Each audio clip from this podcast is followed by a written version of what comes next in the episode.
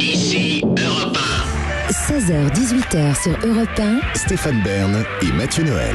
1. Historiquement vôtre. Et avec nous, David Castello-Lopez. Alors, on revient aux origines de ce qui fait ou rire ou pleurer. C'est au choix. hein. Les enfants, euh, on a du mal à comprendre d'ailleurs euh, Ouais. pourquoi. On remonte aux origines des clowns, David. Tout à fait. Je me souviens très bien quand j'étais petit de ressentir la ligne très fine qui séparait le fun de l'horreur. Parce que quand on est petit, on aime bien euh, les couleurs vives, les traits exagérés, les mimiques bien évidentes, les déguisements, l'incarnation du monde des dessins animés dans la réalité, comme quand on croise Mickey en vrai à Disneyland.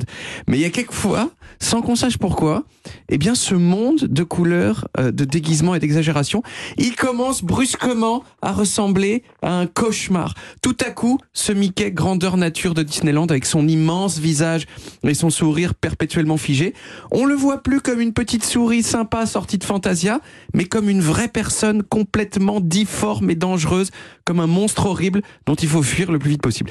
Et je pense que c'est la même chose avec les clowns. Le fait de chausser du 75, par exemple, et donc de porter des chaussures démesurées, c'est rigolo, mais c'est aussi complètement flippant. Pareil avec ce visage blanc comme la neige ou ces sourires énormes peints en rouge qui vont jusqu'aux oreilles. Donc on aime bien les clowns, mais ça peut vite basculer dans l'horreur.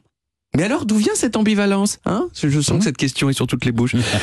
Alors déjà, le mot clown, il a une étymologie vraiment très intéressante. C'est un descendant du mot germanique qui se, pron- qui se prononçait différemment selon les régions, mais qui tournait en gros autour du son clun ou clunch, mot qui désignait une motte de terre.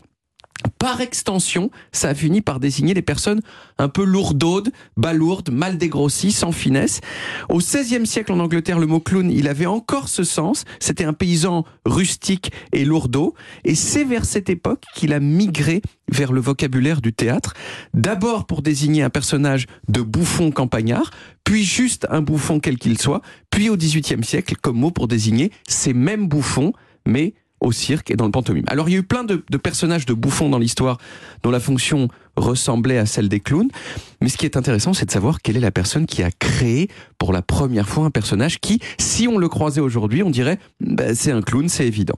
C'est-à-dire un type qui a le visage tout blanc avec du rouge aux joues, une coiffure rigolote et des vêtements trop larges et ultra colorés.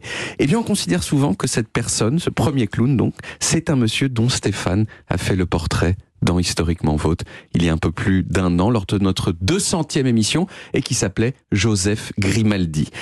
Joseph Grimaldi, c'était un monsieur anglais d'origine italienne, qui est né en 1778 dans une de ces familles d'acteurs dont j'ai l'impression qu'elles existent plus tant que ça, mais c'est, vous savez où c'est, c'est des familles où dès qu'on, dès que les enfants ils savent tenir debout, ils sont intégrés au numéro de leurs parents pour diversifier les actes et gagner plus d'argent.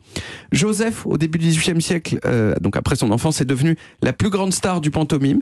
Pantomime, c'est, c'est plus très à la mode aujourd'hui le pantomime, mais c'est, c'est une forme de théâtre dont on- ou qui mélange un peu des éléments de commedia dell'arte, de euh, genre il y a un arlequin, il y a Colombine, tout ça, mais il y a aussi des morceaux de pièces classiques dedans et aussi des petits passages sur l'actualité. C'était ultra à la mode au XVIIIe siècle.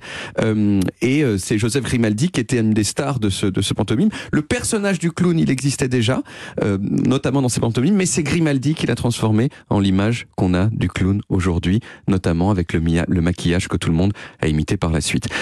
Alors Joseph, il a eu une fin vraiment très triste. Il a tellement fait d'acrobatie sur scène qu'il a, qu'à 45 ans, il était tout cassé et il a dû arrêter la scène. Il a eu un fils qui était clown aussi, mais qui est mort à 30 ans, alcoolique. Euh, Joseph lui-même, lui, il est mort tout pauvre dans la solitude en 1837.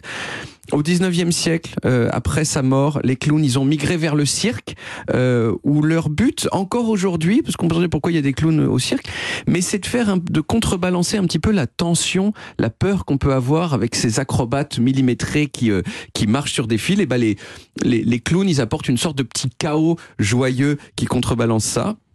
Malheureusement pour les clowns, euh, il y a quand même certaines études qui montrent qu'il n'y a pas beaucoup d'enfants qui les aiment tant que ça, notamment parce que je disais, comme je le disais en introduction, ils font peur. Et la culture populaire, il faut dire, fait pas grand-chose pour atténuer ça, euh, puisque depuis quelques dizaines d'années quand même, euh, euh, on pense, au, quand on pense aux clowns, on pense surtout aux films d'horreur Ah oui. notamment au hit de Stephen, de Stephen King. Il y a même eu, alors je sais pas exactement si ça a été inspiré par ça, mais il y a eu aussi à la fin des années, dans les années 60, euh, à la fin des années 60 en particulier, un clown américain qui a également été un serial killer et qui Oui. Oui. se servait de son accoutrement de clown pour tuer des gens. Donc vraiment, en fait, ce- cette image du clown qui fait peur, en fait, elle a vraiment existé dans la réalité. Ça n'a pas dû faire grand-chose non plus pour, euh, pour l'image des clowns. Pourtant, on envoie les clowns à l'hôpital. C'est Ça, vrai. ça a bien marché. C'est vrai. Et ça, ça, Pour il- aider les enfants qui sont euh, hospitalisés. Tout à fait. Et, et ça, il y a eu, j'ai- j'ai euh, j'ai regardé, il y a eu une étude récemment qui a montré que ça, ça fait les, les enfants qui ont des clowns qui viennent les voir avant leurs opérations, ils sont moins anxieux quand ils passent sur leur Et billet. il y a une grande billard. enseigne de fast-food qui a euh, pour égérie un clown. Tout à fait, Ronald Aussi. McDonald. Ronald McDonald qui a été, euh, euh, oui, d'ailleurs ça a été, euh, le, maintenant on, on a beaucoup reproché ça à McDonald de dire ah vous pr- vous prenez un personnage sympa pour faire votre, pour, pour ils vont, ils, promouvoir ils vont pas prendre le croque-mitaine en même Non, temps. hein. exactement. En tout Mais c'est passionnant. Merci beaucoup, David. On retrouve les origines en podcast sur toutes les applis audio et en vidéo sur YouTube Dailymotion et évidemment sur le site europe1.fr. Tout à fait.